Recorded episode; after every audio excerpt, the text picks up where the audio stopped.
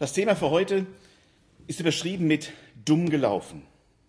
Zum Einstieg habe ich drei Kurzgeschichten. Am Ende stelle ich so vier Fragen. Könnt euch dann aussuchen, was richtig oder was falsch ist. Erste Geschichte. Montagmorgen, 8 Uhr.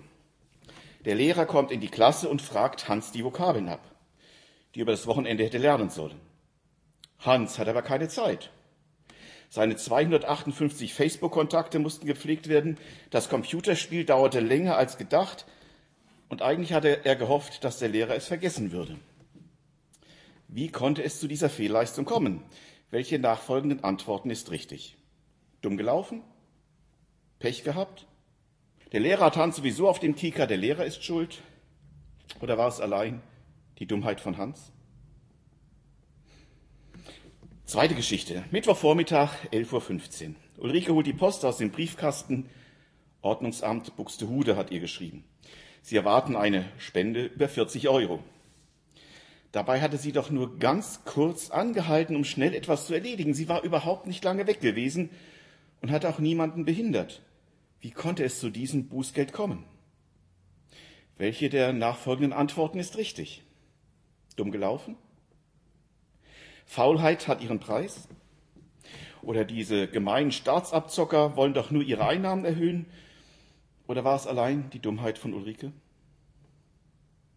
Samstagabend, 23 Uhr. Udo hat es geschafft, sein Motorrad steht frisch frisiert im Keller. Hier und da ein paar Kleinigkeiten geändert und schon fährt die Mühle locker 20 Stundenkilometer mehr. Mindestens. Er will es genau wissen. Er fährt auf die Schnellstraße. Super, wie die Maschine zieht. Und gerade als er sich dem schwer erarbeiteten Geschwindigkeitsrausch so richtig hingeben will, da winkt ihm eine Kelle ins Gesicht. Polizeikontrolle. Schnell finden die Beamten heraus, dass an dem Fahrzeug manipuliert wurde. Die Mühle wird stillgelegt, Odo darf nach Hause laufen. Anzeige, Bußgeldbescheid und die Höhe der Flensburg-Punkte bekommt er per Einschreiben nach Hause geschickt. Welche der nachfolgenden Antworten ist richtig? Dumm gelaufen? Er hat doch keinen gefährdet. Diese Welt ist einfach ungerecht. Diese Spaßverderber in Uniform suchen sich immer den Falschen raus. Oder war es allein die Dummheit von Udo? Ich glaube, wir könnten diese Liste beliebig lang weiterführen. Über eigenmächtig eingeräumte Spielräume in der Steuererklärung, über Halbwahrheiten dem Chef gegenüber, über Schönreden von Seitenblicken oder Seitensprüngen, über das Kopieren von Software, was ja doch alle tun und so weiter. Aber egal, was man immer auch getan hat, einmal kommt es heraus. Und fast immer ist der erste Gedanke, die erste Reaktion, der andere ist schuld. Dabei hätte Mann oder Frau es eindeutig besser wissen können. Es bringt einfach nichts, wenn ich höre und weiß, was richtig ist, aber es nicht tue. Per Definition ist das nichts anderes als Dummheit.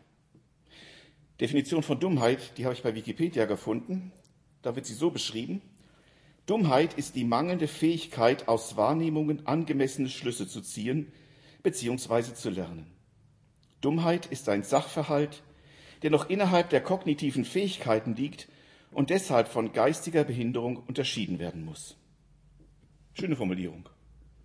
Mit anderen Worten, Dummheit kann nicht auf andere abgewälzt werden. Für Dummheit kann man sich nicht herausreden, dass man dafür nichts kann. Dummheit ist per Definition immer selbstverschuldet. Und darum sieht Dummheit so aus, sich solange es geht immer weiter durchzumogeln, obwohl man genau weiß, dass man einmal auffliegen wird. Dummheit sieht aus, mit seinen Fehlern und Untaten zu prahlen, obwohl man sie so leicht ändern könnte. Dummheit ist nicht erst heute ein Thema und macht auch vor Gläubigen nicht halt. Auch Jesus hat öfters vor Dummheit gewarnt einmal sogar ziemlich deutlich Dummheit und Klugheit gegenübergestellt. Matthäus und Lukas berichten fast identisch davon. Ich lese aus Matthäus 7 die Verse 24 bis 29. Darum, wer diese meine Rede hört und tut sie, der gleicht einem klugen Mann, der sein Haus auf Fels baute. Als nur ein Platzregen fiel und die Wasser kamen und die Winde wehten und stießen an das Haus, fiel es doch nicht ein, denn es war auf Fels gegründet. Und wer diese meine Rede hört und tut sie nicht, der gleicht einem törichten Mann, der sein Haus auf Sand baute. Als nun ein Platzregen fiel und die Wasser kamen und die Winde wehten und stießen an das Haus, da fiel es ein und sein Fall war groß. Und es begab sich, als Jesus diese Rede vollendet hatte, dass sich das Volk entsetzte über seine Lehre, denn er lehrte sie mit Vollmacht und nicht wie ihre Schriftgelehrten. Jesus stellt hier Dummheit und Klugheit gegenüber. Töricht entspricht hier der Definition von Dummheit, wie wir sie gerade beschrieben haben. Das zweite heißt, Klugheit ist an das Ende denken. Heißt so zu bauen, dass es letztlich Bestand hat. Heißt nicht nur auf das Äußerliche achten, auf die Fassade achten und alles andere aus dem Blick verlieren. Jedes Jahr, wenn die Zeit der Hurricanes anbricht, sehen wir im Fernsehen dieselben Bilder. Ganze Stadtteile, die vom Wind platt gemacht wurden. Was standen da vorher für schöne Häuser? Aber habt ihr auch schon mal darauf geachtet, was für Schuttteile dort liegen? Das ist fast alles Holz. Diese Häuser schön, sehen schön aus, sind oft liebevoll und aufwendig gebaut, aber sie haben kein Material, das den Stürmen auch nur irgendwie standhalten könnte. Das ist für mich ein ähnliches Gebild wie das, was Jesus hier gebraucht. Es ist Dummheit, so viel an Zeit und Geld zu investieren, was dann keinen Bestand hat, wenn es ernst wird. Es ist dumm, wenn man die Wahrheit ausblendet, und da müssen wir gar nicht erst auch bei diesem Beispiel in die USA gehen. Wenn ich sehe, wie viele Häuser in hochwassergefährdeten Gebieten in Deutschland stehen und wieder gebaut werden. Wir haben öfters mal Urlaub im Elbsandsteingebirge gemacht, direkt an der Elbe dran. Und das ist schon schön, wenn man so an einem Haus direkt an der Elbe sitzt, da runter guckt, bei schönem Wetter, Sommer, herrlich. Aber regelmäßig überflutet. Dann frage ich mich auch, wie klug ist das, dort immer wieder Häuser aufzubauen? So ein Haus baut man ja nicht in ein paar Stunden auf. Es kostet viel Zeit, ein Haus zu planen. Es kostet viel Geld, ein Haus zu bauen. Und wie viel Mühen und Nerven kostet es, bis man endlich einziehen kann? Und so ein Haus steht für eine große Investition, für etwas, das wichtig ist und wertvoll. Ein Haus ist die Basisstation für das ganze Leben. Heimat, ein Ort, an den ich, mich, den ich mich zurückziehen kann, den ich mir einrichten kann, wie ich es möchte. Oft eine Burg in stürmischen und stressigen Zeiten, wo ich einfach mal die Türen zumachen kann und Ruhe habe. Ebenso eine Oase, wo ich Ruhe finde. So ein Haus baut man nicht leichtfertig. Da steckt viel Energie drin und Einsatz. Nicht immer wird man alles denken können. Das kann ehrlich, ärgerlich sein, wenn man Dinge korrigieren muss. Aber richtig ärgerlich ist es, wenn man etwas gegen besseres Wissen riskiert hat. Das ist töricht. Dumm. Wenn Jesus hier das Haus als Gebäude anspricht, geht es ihm nicht um die Häuser, die einige von uns haben und andere nicht. Es geht ihm vielmehr um unser Leben als ein Bild für dieses Haus. Das Haus in diesem Gleichnis steht für unser Leben. Und damit ist keine Rede von Jesus an Hausbesitzer, sondern eine Rede, die uns allen gilt. Und überleg dir doch mal für dich selbst, wie viel hast du in dein Leben, in dein Lebenshaus bis heute investiert? Die Lernzeiten der Schule, circa neun bis 13 Jahre. Lehre oder Studium, zwei bis sechs plus x Jahre. Die meisten von uns haben so zwischen 10 und 20 Jahren nur damit zugebracht, Know-how für unser Leben anzueignen. Was für eine Investition. Dann gibt es noch andere Leistungen, in die wir oder Dinge, wo wir unser Leben investieren, sparen für Urlaub, Auto, Haus, Kinder, Erziehungszeiten für Kinder. Wir haben unser Leben mit vielen Versicherungen ganz unterschiedlicher Art abgesichert. Die einen mehr, die anderen weniger. Und wir machen Gedanken, wie wir unseren Lebensstandard absichern können, einmal im Ruhestand. Und danach? Was kommt danach? Jesus sagt hier, dass der Kluge und der Dumme ausgesprochen fleißig waren, beide. Beide haben es geschafft, ein Haus zu bauen. Beide haben viel, viel investiert und geleistet. Waren fleißig bis zum Umfallen. Und nach außen hin sieht man keinen Unterschied. Es sind tolle Häuser. Solange alles normal läuft und glatt, haben wir das perfekte Leben, das perfekte Haus. Alles ist gut. Doch irgendwann kommen die Tage, an denen der Sturm die Sonne ablöst. Platzregen kann zu hochwasserführenden, reißenden Strömen werden. Und dann zeigt sich, wie klug wir als Häuslebauer wirklich waren. Worauf hat er sein Leben gebaut? Ist sein Lebenswerk nur schöne Fassade oder gibt es auch einen tragenden Grund? Und jetzt kommen wir zu dem Kern, um den es Jesus hier geht. Denn Jesus spricht diese Worte nicht zuerst zu Ungläubigen, nicht zu denen, die sowieso nichts mit ihm zu tun haben wollen. Er spricht hier die Menschen an, die von ihm fasziniert sind, die neugierig sind, die vielleicht gern bei ihm sein wollen. Er spricht Menschen an, die schon viel in ihrem Leben geleistet haben, die großen Einsatz gebracht haben, vielleicht sogar in der Gemeinde. Zu ihnen, also zu uns, sagt Jesus, Klugheit ist, zu tun, was der Baumeister sagt. Oder Originalton Matthäus, darum, wer diese meine Rede hört und tut sie, der gleicht einem klugen Mann. Klug sein wollen wir doch alle.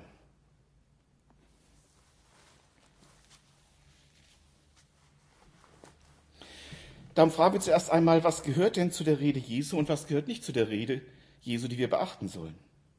Heißt es jetzt, ich muss wörtlich die ganze Bibel lieben? Oder reicht dieser Abschnitt, von dem Jesus gerade erzählt hat? Der Bibelabschnitt, den wir gelesen haben, wo Jesus das sagt, ist am Ende der sogenannten Bergpredigt. Das ist eine längere Rede, die Jesus gehalten hat. Und am Ende dieser Rede sagt er, dass zur Klugheit gehört, das zu tun, was er gerade gesagt hat. Hört sich vielleicht jetzt ganz gut an, also ich muss nicht die ganze Bibel tun und beachten, es reicht mir die Bergpredigt. Mit diesem Gedanken befindet man sich in bester Gesellschaft. Ich weiß von einem Dekan vor vielen Jahren in Hessen, war jemand aus der Kirche ausgetreten, weil er mit den Entwicklungen der Kirche und wie sie die Bibel nicht mehr ernst nahmen, nicht einverstanden war. Und dann meinte der Dekan, es zählt ja eh nur die Bergpredigt. Und vieles steht da, und vieles steht da ja nicht drin. Hat er recht.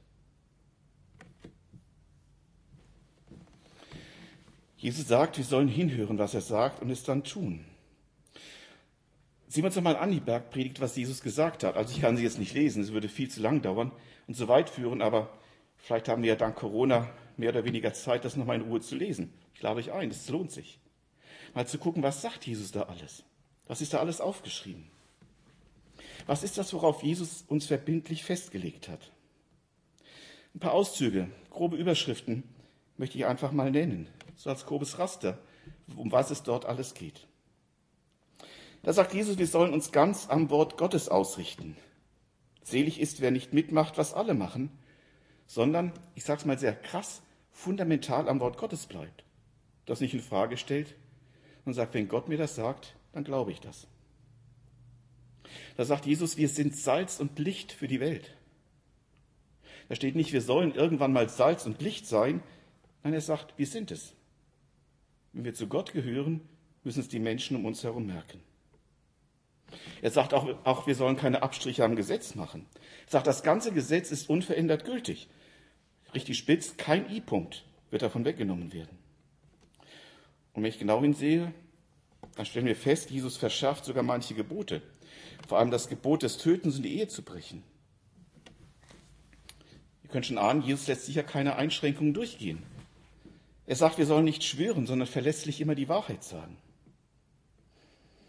Auch wenn man den Wahrheitsgehalt bei Menschen sicher öfters hinterfragen muss, ist es die Aufgabe, bei Christen soll das nicht so sein. Euer Ja sei ein Ja, unser Nein soll ein Nein sein.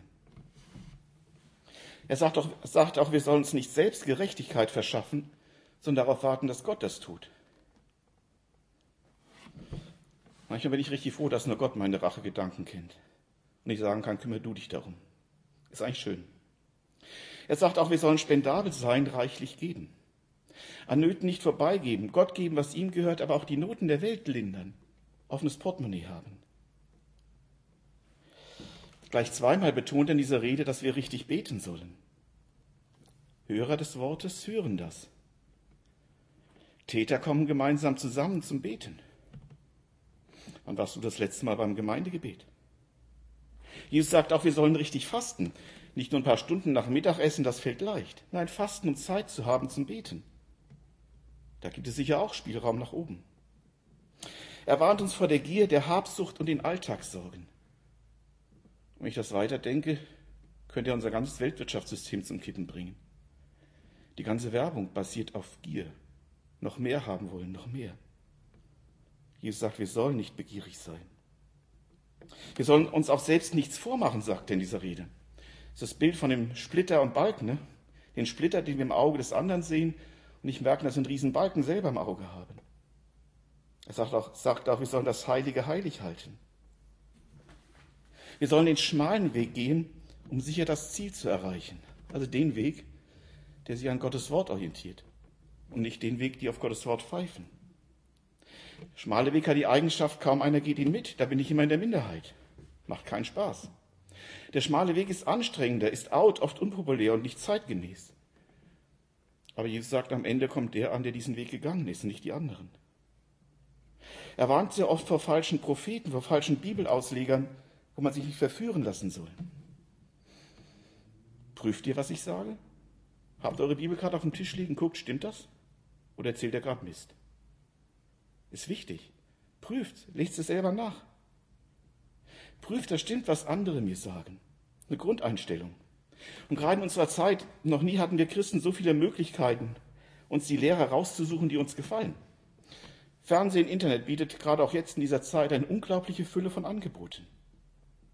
Ich finde immer etwas, der das sagt, was ich hören möchte. Aber stimmt das mit Gottes Wort überein? Meine Aufgabe ist, das zu prüfen. Und es gab schon immer mehr falsche Propheten als echte. Und dann kommt der Abschluss, wo Jesus sagt, wer das nun nicht nur hört, sondern tut, der ist klug, der überlebt, dessen Lebenshaus wird nicht untergehen. Und wir merken, das Hören und das Tun sind zwei Seiten derselben Medaille. Auf der einen heißt es, denn es steht geschrieben, Gottes Wort. Auf der anderen Seite, wer es hört und tut, überlebt. Beide Aspekte sind heute ziemlich unpopulär geworden. Richtig hinzuhören, was Gottes Wort sagt, das ist ja mühsam. Bibel lesen, ohne Bilder, ohne Animation, ohne Computersequenzen. Bibel zu lesen passt auch gar nicht zu dem, was viele gerne glauben möchten. Bibel lesen, richtig guter Lobpreis ist doch viel interessanter.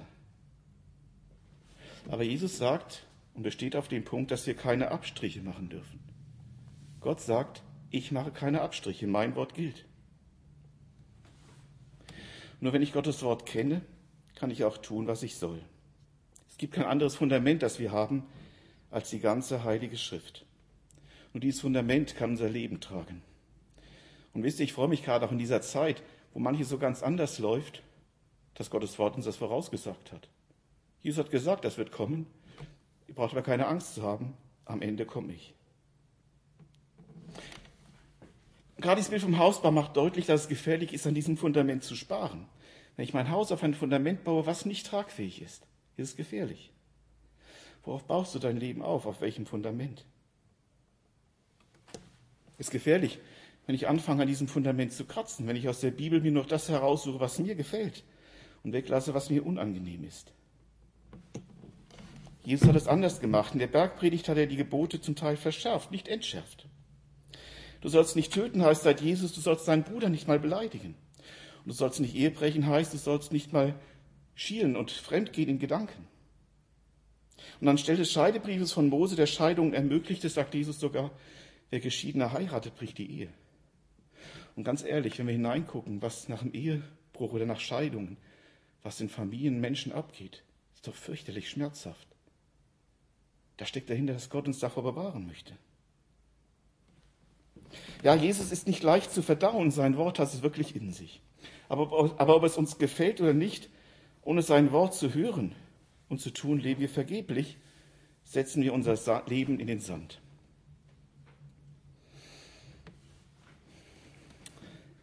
Wer mich kennt, der weiß, ich hasse Bedienungsanleitungen lesen.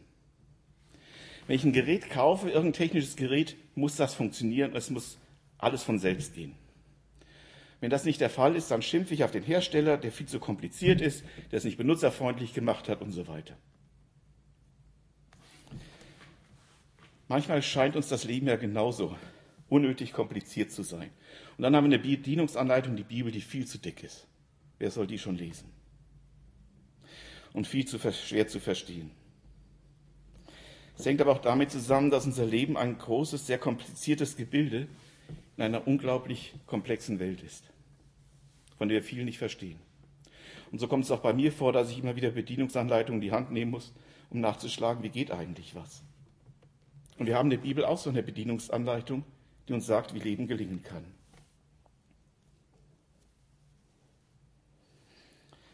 In dieser Anleitung fehlen sicher die Bilder.